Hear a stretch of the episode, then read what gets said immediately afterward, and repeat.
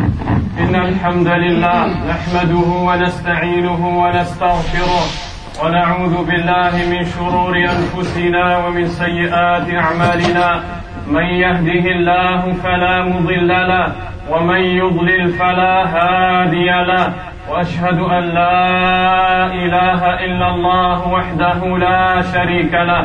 وأشهد أن محمدا عبد الله ورسوله. يا أيها الذين آمنوا اتقوا الله حق تقاته ولا تموتن إلا وأنتم مسلمون. يا أيها الناس اتقوا ربكم الذي خلقكم من نفس واحدة وخلق منها زوجها وبث منهما رجالا كثيرا ونساء واتقوا الله الذي تساءلون به والأرحام. إن الله كان عليكم رقيبا. يا أيها الذين آمنوا اتقوا الله وقولوا قولا سديدا. يصلح لكم أعمالكم ويغفر لكم ذنوبكم. ومن يطع الله ورسوله فقد فاز فوزا عظيما. أما بعد فإن أصدق الحديث كتاب الله وخير الهدي هدي محمد صلى الله عليه وسلم. وشر الأمور محدثاتها وكل محدثة بدعة وكل بدعة ضلالة وكل ضلالة في النار. أما بعد أيها المؤمنون عباد الله فإن أمنيات الناس في هذه الدنيا متفاوتة. كثير من الناس تكون أمنيته في أن يبني قصرا مشيدا أو أن يملك عمارة كبيرة أو يتزوج أو يعمل ويعمل من أعمال الدنيا. وقليل ممن وفقه الله عز وجل أمنيتهم أن يختم الله تبارك وتعالى حياتهم وأعمالهم بالحسنى. لأن الله عز وجل عباد الله أمرنا أن نتنبه في ذلك الأمر وأمرنا أن لا نموت إلا مستسلمين لله. قال تبارك وتعالى يا أيها الذين آمنوا اتقوا الله حق تقاته ولا تموتن إلا وأنتم مسلمون. أي لا تموتن إلا على الإسلام مستسلمين لأوامر الله. مجتنبين نواهي الله تبارك وتعالى وقال عز وجل واعبد ربك حتى يأتيك اليقين كن على عبادة الله واستمر علي على ذلك حتى يأتيك الموت. أيها المؤمنون إن من وفقه الله عز وجل لحسن الخاتمة فقد أكرمه الله تبارك وتعالى في الدنيا والآخرة. وحسن الخاتمة من الله تبارك وتعالى وليس من أحد غيره. قال النبي صلى الله عليه وسلم كما رواه أحمد من حديث أنس بن مالك رضي الله عنه إذا أراد الله بعبد خيرا استعمله قال الصحابة رضي الله عنه كيف يستعمله؟ فقال النبي صلى الله عليه وسلم يوفقه لعمل صالح قبل موته. وقال صلى الله عليه وسلم كذلك إذا أراد الله بعبد إذا أراد الله عز وجل بعبده خيرا عسله قالوا وما عسله قال صلى الله عليه وسلم يوفقه لعمل صالح ثم يقبضه عليه. أيها المؤمنون ينبغي أن تكون أمنية المؤمن في هذه الدنيا أن يختم الله عز وجل في هذه الدنيا بالحسنى بعمل صالح يرضي الله لا بعمل سيء يسخط الله عز وجل. واعلموا أن ذلك من الله فإن النبي صلى الله عليه وسلم كما أخرجه البخاري ومسلم من حديث عبد الله بن مسعود رضي الله عنه قال عليه الصلاة والسلام وإن أحدكم لا يعمل بعمل أهل النار حتى ما يكون بينه وبينها إلا ذراع فيسبق عليه الكتاب فيعمل بعمل أهل الجنة فيدخلها. اللهم وفقنا لحسن الخاتمة إنك سميع الدعاء يعلم رحمكم الله. أن الأعمال إنما تعتبر بالخواتيم كما قال النبي صلى الله عليه وسلم عند البخاري من حديث سهل بن سعد الساعدي رضي الله عنه وإنما الأعمال بالخواتيم وإنما الأعمال بالخواتيم وذلك ينبغي أن يخوفك عبد الله. ألا يوفقك الله عز وجل لحسن الخاتمة. ينبغي أن تركز على ذلك وأن تخاف أن لا تموت إلا على أن لا تموت على طاعة الله عز وجل. وإنما الأعمال بالخواتيم. ولذلك جاء عند الطبراني وأحمد رحمهما الله من حديث أبي أمامة الباهلي رضي الله عنه أن النبي صلى الله عليه وسلم قال لا تعجبوا بعمل عامل حتى تنظروا بما يختم له. لا تتعجبوا إذا رأيتم رجلا يعمل صالحا حتى تروا هل سيوفقه الله عز وجل للموت على هذا العمل أم لا.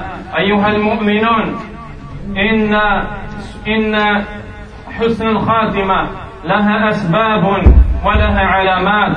وأعظم أسباب حسن الخاتمة أن يستمر الإنسان على طاعة الله واتباع سنة رسول الله صلى الله عليه وسلم وأن تكون نيته في جميع أعماله خالصة لله وأن تكون جميع أعماله موافقا لهدي النبي صلى موافقة لهدي النبي صلى الله عليه وسلم. فإذا كان الأمر كذلك فليبشر برحمة الله. قال الله عز وجل في كتابه الكريم إن الذين قالوا ربنا الله ثم استقاموا تتنزل عليهم الملائكة ألا تخافوا ولا تحزنوا وأبشروا بالجنة التي كنتم توعدون. قال الإمام السعدي رحمه الله تعالى هذه البشارة للمؤمنين في سياقة الموت. يأتي الملائكة ليبشروه برحمة الله وليبشروه بفضل الله عز وجل لأنهم قالوا ربنا الله واستقاموا على ذلك أي على طاعة الله وعبادته. أخرج الإمام البخاري ومسلم من حديث عائشة رضي الله عنها قالت قال رسول الله صلى الله عليه وسلم من أحب لقاء الله أحب الله لقاءه. ومن كره لقاء الله كره الله لقاءه. فقالت يا نبي الله أكريه أكراهية الموت؟ فكلنا نكره الموت. فقال ليس كذلك ولكن المؤمن إذا بشر برحمة الله ورضوانه وجنته أحب لقاء الله. وإن الكافر إذا بشر بعذاب الله وسخطه كره لقاء الله وكره الله لقاءه فتبا لمن كره الله لقاءه ويا خيبة من كره لقاء الله. سبحانه وتعالى. إن حسن الخاتمة إن حسن الخاتمة أيها المؤمنون لها علامات ولعل من أعظمها بل من أعظمها أن يوفق الله عز وجل الإنسان بشهادة التوحيد عند الممات. لحديث معاذ بن جبل رضي الله عنه الذي أخرجه أبو داود وهو حديث صحيح قال صلى الله عليه وسلم من كان آخر كلامه لا إله إلا الله دخل الجنة. نسأل الله أن يجعل آخر كلامنا لا إله إلا الله. ومن علامات حسن الخاتمة عباد الله عرق الجبين. كما قال النبي صلى الله عليه وسلم في حديث بريدة بن الحصيب رضي الله عنه الذي أخرجه الترمذي وقال موت المؤمن بعرق الجبين إذا عرق جبين المؤمن فإن هذا علامة على حسن الخاتمة وأنه مات على الإيمان ومن علامات حسن الخاتمة أن يموت المسلم بالطاعون وهو المرض المعروف أو أن يموت في بسبب مرض وألم في بطنه أو أن يموت غريقا أو أن يموت تحت هدم أو أن يموت شهيدا في سبيل الله. كما أخرج البخاري ومسلم أن النبي صلى الله عليه وسلم قال الشهداء خمسة المطعون والمبطون أي من مات في ألم في بطنه والغرق وصاحب الهدم والشهيد في سبيل الله. ومن وبالجملة إن من مات على طاعة الله عز وجل فإن هذا دليل على توفيق الله عز وجل له. واعلموا رحمني الله وإياكم أن من عاش على شيء وفقه الله للموت عليه وكذلك من مات على عم من عاش على عمل سيء خذله الله حتى مات على هذا العمل. قال الإمام ابن كثير رحمه الله لقد أجرى الكريم عادته بكرمه أن من عاش على شيء مات عليه وأن من مات على شيء بعث عليه.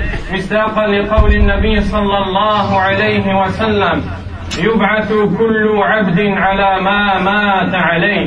فانظر عبد الله كيف تموت فانظر عبد الله كيف هي أعمالك.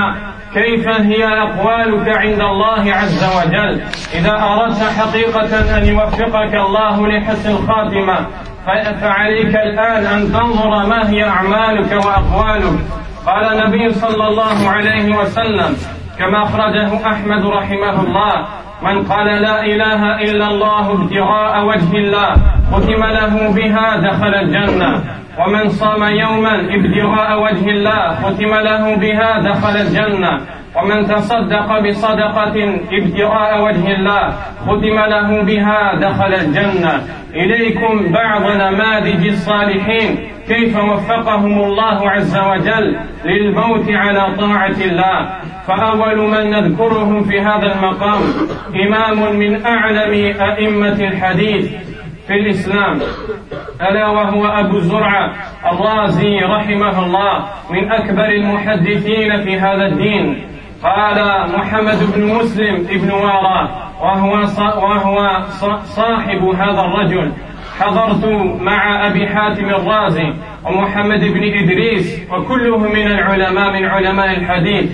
ومحمد بن إدريس عند أبي زرعة الرازي وهو في في النزع أي في سياقة الموت. فقلت لأبي حاتم تعالى حتى نلقنه الشهادة. فقال أبو حاتم إني لأستحي من أبي زرعة أن ألقنه الشهادة. ولكن تعالى حتى نتذاكر الحديث. فلعله إذا سمعه يقوله. فدخل عليه.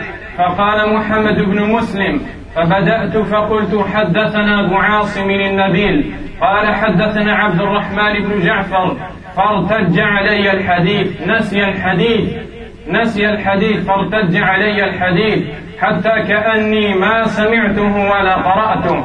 فبدأ أبو حاتم قال حدثنا محمد بن بشار حدثنا أبو, أبو, أبو عاصم النبيل عن عبد الرحمن بن جعفر فارتج عليه الحديث فكأنه لم يقرأه ولم يسمعه قط فأشار إليهما. أبو زرعة وهو مريض وهو على هذه الحالة الخطيرة.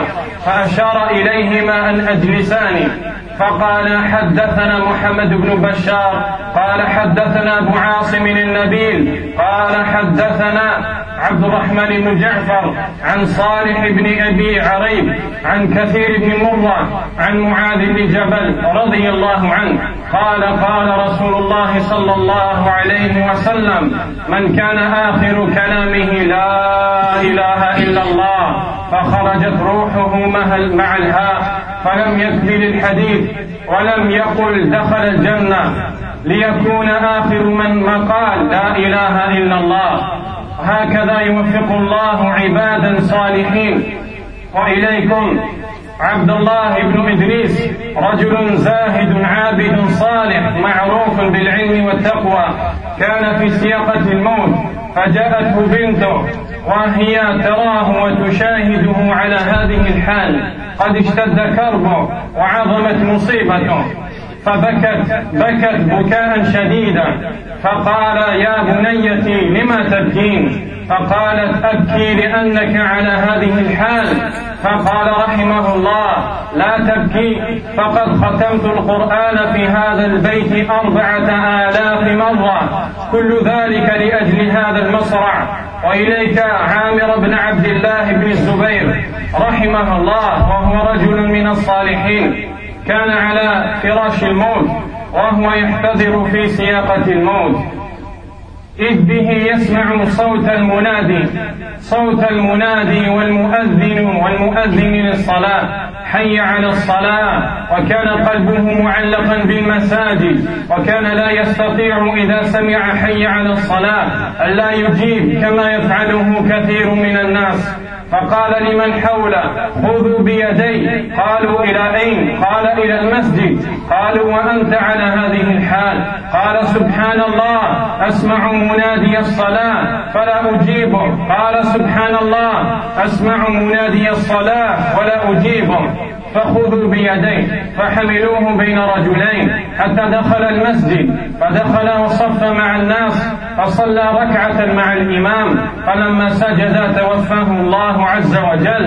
توفاه الله تبارك وتعالى وهو أقرب ما يكون العبد من ربه وهو ساجد كما قال صلى الله عليه وسلم. وهذا هارون الرشيد أمير المؤمنين رجل صالح. لما جاءه الموت وكان على فراش الموت.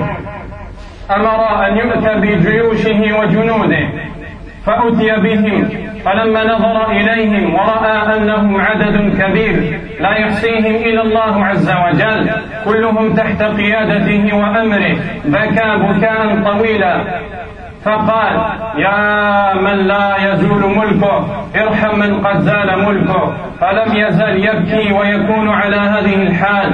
حتى توفاه الله عز وجل.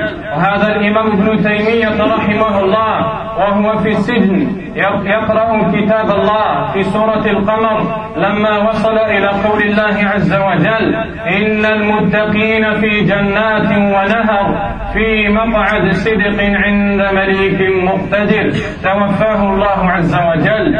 ولكن إنهم رجال صدقوا ما عهدوا الله عليه. إنهم رجال ثبتوا على دين الله. إنهم رجال أطاعوا الله. ليسوا من؟ تمنى ولم يعملوا شيئا. فتأملوا عباد الله. كيف تريدون أن تموتوا؟ وكيف تريدون أن تلقوا الله؟ أقول ما تسمعون واستغفر الله لي ولكم. فاستغفروه إنه هو الغفور الرحيم.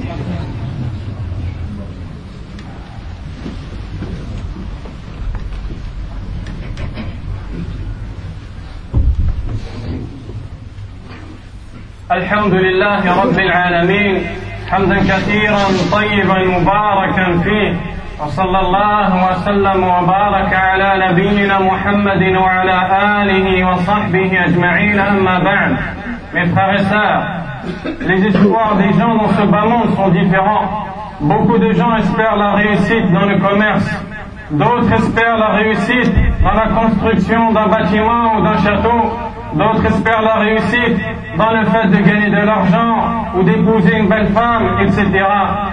Mais peu sont ceux qu'Allah a assisté et qu'Allah subhanahu wa ta'ala a aidé jusqu'à ce que leur préoccupation première soit le fait qu'Allah les fasse mourir dans l'obéissance et soit le fait que leur fin soit belle et bonne et acceptée par Allah subhanahu wa ta'ala. Allah subhanahu wa ta'ala nous a ordonné de nous mourir en pleine soumission. Il nous dit, ô vous qui avez cru, craignez Allah comme il se doit et ne mourrez qu'en pleine soumission. Ne mourrez qu'en étant obéissant à Allah, soumis aux ordres d'Allah subhanahu wa ta'ala.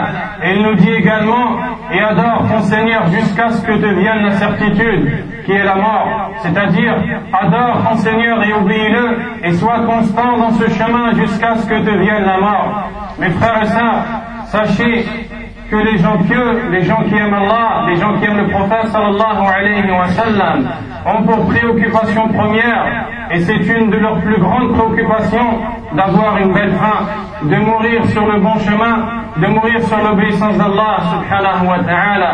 Et sachez que cela ne vient que d'Allah, et ne vient que de l'aide d'Allah subhanahu wa ta'ala. Comme le prophète sallallahu alayhi wa sallam nous dit, lorsqu'Allah veut du bien pour son serviteur, il l'utilise. Les compagnons ont dit, mais qu'est-ce que veut dire il l'utilise? Le prophète sallallahu alayhi wa sallam a dit, il l'assiste, il l'aide pour qu'il fasse une bonne action juste avant de mourir. Et dans un autre hadith, le prophète sallallahu alayhi wa sallam a dit lorsqu'Allah veut pour son serviteur du bien, il le miel. Les compagnons ont dit, qu'est-ce que veut dire il le miel Le prophète sallallahu alayhi wa sallam a dit, Allah l'assiste pour qu'il fasse une bonne action, puis il le fait mourir sur celle-ci. Il le miel, c'est-à-dire qu'il adoucit, il adoucit, il adoucit son rappel chez les gens. De la même manière qu'une personne miel un repas pour qu'il soit bon et sucré, Allah miel son rappel chez les gens par une bonne action qui lui facilitera. Et sachez que cela ne vient que par l'aide d'Allah, comme cela a été dit. Le prophète sallallahu alayhi wa sallam a dit, et l'un d'entre vous accomplir les actions des gens de l'enfer, c'est-à-dire des péchés, jusqu'à ce qu'il ne reste plus entre lui et l'enfer que l'espace d'une coudée. Puis son destin le rattrape et ils se mettent à faire les actions des gens du paradis et il y entre. Et sachez que les actions ne valent que par les dernières actions. Et personne ne sait comment seront ces dernières actions. Le prophète sallallahu alayhi wa sallam a dit, et les actions qui sont prises, et les dernières les actions considérées seront les dernières. Et ce hadith doit nous faire peur de mourir sur des mauvaises actions et doit nous faire peur de mourir sur une action autre que l'obéissance d'Allah subhanahu wa ta'ala. Le prophète sallallahu alayhi wa sallam a dit, ne vous étonnez pas de la bonne action d'une personne jusqu'à ce que vous voyez comment est sa fin. Ne vous étonnez pas de la bonne action d'une personne jusqu'à ce que vous voyez comment est sa fin. Car ce qui compte chez Allah subhanahu wa ta'ala, c'est la fin. Comment cette personne va-t-elle finir? Comment va-t-elle rencontrer Allah subhanahu wa ta'ala? Et sachez que la bonne fin a des causes, des causes qui font que la personne va mourir dans l'obéissance d'Allah. Et une des plus grandes causes, c'est le fait que la personne soit sincère dans tous ses actes et dans toutes ses paroles, et qu'elle ne recherche par cela que la récompense d'Allah et rien d'autre que cela. Et en, même temps que la personne soit conforme à la sunna du prophète sallallahu alayhi wa sallam, qu'elle n'associe rien à Allah et qu'elle n'innove rien à la religion d'Allah subhanahu wa ta'ala. Et Allah subhanahu wa ta'ala annonce la bonne nouvelle à ceux qui sont dans cette, voie en leur disant Certes, ceux qui ont dit notre Seigneur est Allah et qui se sont mis sur le droit chemin, les anges viennent leur dire N'ayez pas peur et ne vous attristez pas et réjouissez-vous du paradis qui vous, qui vous était promis. Les anges viennent lors de l'agonie, lorsque la personne quitte ce bas monde, annoncer la bonne nouvelle à cette personne qui a patienté dans l'obéissance d'Allah et qui a suivi le prophète sallallahu alayhi wa sallam. N'aie pas peur de ce que tu vas rencontrer comme épreuve du jour du jugement et ne t'attriste pas pour la famille que tu as laissée et réjouis-toi de la bonne nouvelle. Le prophète sallallahu alayhi wa sallam a dit, celui qui aime rencontrer Allah, Allah aimera le rencontrer. Et celui qui déteste rencontrer Allah, Allah détestera le rencontrer. Aïcha radiallahu anha a dit, ô messager d'Allah, est-ce que tu veux dire par cela le fait de détester mourir Car tous nous détestons mourir. Le prophète sallallahu alayhi wa sallam a dit non, ce n'est pas cela. Mais lorsque le croyant lorsque, le croyant reçoit la bonne nouvelle de la miséricorde d'Allah, de son agrément et de son paradis, il aime rencontrer Allah. Et cela a lieu lors de l'agonie avant qu'il meure. Et lorsque le mécréant reçoit l'avertissement du châtiment d'Allah et de sa colère, il déteste rencontrer Allah et Allah déteste le rencontrer. Alors malheur à celui qu'Allah déteste le rencontrer et malheur à celui qui détestera rencontrer Allah subhanahu wa ta'ala. Sachez que la bonne fin a des signes, des signes qui montrent que la personne, ou qui montrent que nous pouvons espérer de la personne qu'elle est morte sur une bonne fin. Et un des plus grands est le fait que la personne prononce la ilaha illallah avant de mourir.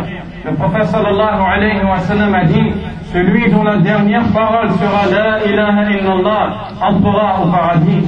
Deuxièmement, parmi les signes de bonne fin, le fait que la personne transpire du front.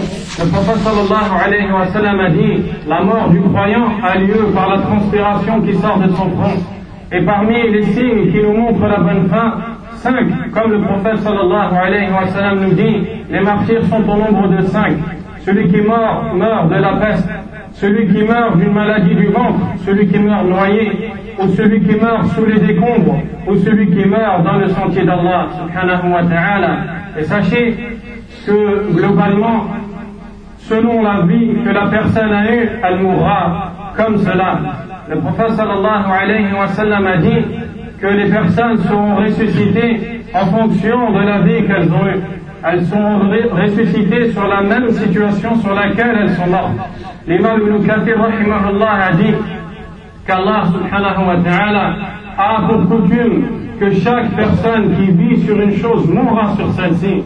C'est-à-dire chaque personne qui adopte un mode de vie mourra sur ce mode de vie. Et que chaque personne qui meurt sur ce mode de vie sera ressuscitée sur celui-ci. Alors regarde, serviteur d'Allah, sur quel mode de vie tu es avant qu'il ne soit trop tard.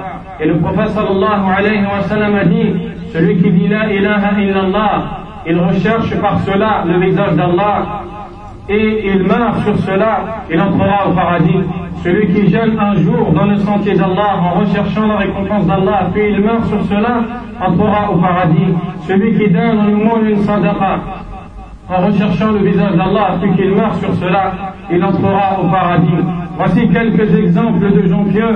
Comment sont-ils morts et comment fut leur fin? Par l'aide d'Allah subhanahu wa ta'ala. Et une des meilleures que nous citons ici, c'est un imam, un savant, un des plus grands savants du hadith de cette communauté qui s'appelle Abu Zur'a Razi, un homme pieux qui était au service de la sunna du prophète sallallahu alayhi wa sallam. Lorsqu'il était sur le lit de la mort à l'agonie, deux de ses élèves, qu'on appelle Mohammed ibn Wara et Mohammed ibn Idris, sont venus assister à son agonie. Et l'un d'eux a dit à l'autre, il faut que nous lui fassions répéter La ilaha illallah. Alors lorsqu'ils sont arrivés près de lui, l'un a dit J'ai honte, j'ai honte de lui dire Dis La ilaha illallah. Puis l'autre a dit Alors j'ai une idée, récitons le hadith dans lequel le prophète sallallahu alayhi wa sallam dit celui dont la dernière parole sera La ilaha illallah entrera au paradis et lorsqu'il l'entendra, il le répétera automatiquement. Alors le premier se mit à réciter la chaîne de transmission du hadith en disant un tel nous a rapporté, que un tel nous a rapporté, puis il dit le hadith s'est embrouillé dans ma tête et c'était comme si que je ne l'avais jamais entendu ni lu. Alors le deuxième prend sa place et dit un tel nous a rapporté, que un tel nous a rapporté, il se mit à réciter la chaîne de transmission du hadith jusqu'à arriver au hadith, mais il s'est embrouillé dans le hadith et c'est comme si qu'il ne l'avait ni lu ni entendu. Alors, cet homme-là, qui est Abu Zur'a, qui était sur le lit de la mort, à l'agonie, malade et souffrant, leur dit, mettez-moi en position assise. Lorsqu'il s'assit, il dit, et il répéta toute la chaîne de transmission jusqu'à arriver à Mu'ad ibn Jabal, puis dire, le prophète sallallahu alayhi wa sallam a dit, celui dont la dernière parole sera la ilaha illallah, puis il mourut, et Allah azza wa fit que sa dernière parole soit la ilaha illallah. Il n'a pas complété le hadith, parce que s'il l'avait complété, cela, cela ou la ilaha illallah n'aurait pas été sa dernière parole. Abdullah ibn Idris, un des vieux prédécesseurs qui était sur le lit de la mort. Sa fille se présente à lui, elle le voit dans le malheur qui l'a touché et dans l'épreuve qu'il doit affronter. Elle se met à pleurer. Alors il lui dit, oh ma fille, pourquoi pleures-tu? Elle lui dit, pour la situation dans laquelle tu te trouves. Il lui répond, il lui répond ne pleure pas, car j'ai récité dans cette maison le Coran quatre mille fois. Tout cela pour ce moment et pour cet instant. Amir ibn Abdullah ibn Zubayr, un des pieux prédécesseurs également, qui était sur le lit de la mort, lorsqu'il entendit l'appel à la prière, son cœur ressentit un manque quant à cette prière et quant à cette immense adoration qu'Allah a légiférée. Alors il dit à ceux qui étaient autour de lui, prenez-moi par la main et emmenez-moi. Ils lui dirent, mais où veux-tu aller? Il répondit à la mosquée. Ils lui dirent, dans cette situation, il répondit, Subhanallah, j'entends celui qui appelle à la prière et je ne lui réponds pas. Prenez-moi par les mains. Alors ils le prirent par ses mains, puis l'emmenèrent à la mosquée. Parce qu'il entra à la mosquée et commença à prier avec le groupe. Après la première rak'a, dans la prosternation, Allah Azza wa reprit son âme, reprit son âme dans une des meilleures situations. Le prophète sallallahu alayhi wa sallam a dit, le moment où le serviteur est le plus proche d'Allah à celui où il est prosterné pour Allah. Subhanahu wa ta'ala. Harun al-Rashid, qui est un des califats, un des gouverneurs des musulmans qui était vieux, lorsque lui vient la mort, il était sur son lit de mort à l'agonie, et il dit aux gens qui étaient autour de lui, ramenez-moi tous mes soldats et toutes mes armées. Alors, ils exécutèrent son ordre. Puis lorsque tous ses armées et tous ses soldats se retrouvèrent autour de lui, il les regarda et il pleura. Puis il dit, ô toi, dont la royauté ne meurt pas et ne s'en va pas, fais miséricorde à celui dont la royauté est partie. Et il pleura jusqu'à ce qu'Allah le fit mourir ou le fasse mourir dans cette situation. L'imam Ibn Taymiyyah, lorsqu'il était en prison, il récitait, la, il récitait Surat al-Qamar, la lune, et lorsqu'il est arrivé au verset où Allah dit certes les pieux seront certes les pieux seront dans des paradis avec des ruisseaux dans une place véritable auprès d'un roi auprès d'un roi et un, omnipotent qui est Allah subhanahu wa ta'ala, Allah lui fit sortir son âme et il mourut de cette manière sur l'obéissance d'Allah. Alors réfléchis, comment tu veux mourir? Comment tu veux rencontrer Allah? Ne sois pas insouciant, car lorsque ce moment arrivera, tu regretteras si tu n'étais pas obéissant. Et si tu étais obéissant, alors bonne récompense à toi et félicitations. أسأل الله عز وجل بأسمائه الحسنى وصفاته العلى أن يرزقنا حسن الخاتمة وأن يغفر لنا ذنوبنا ويستر عيوبنا اللهم نسألك الجنة وما قرب إليها من قول وعمل ونعوذ بك من النار وما قرب إليها من قول وعمل اللهم اجعل ديننا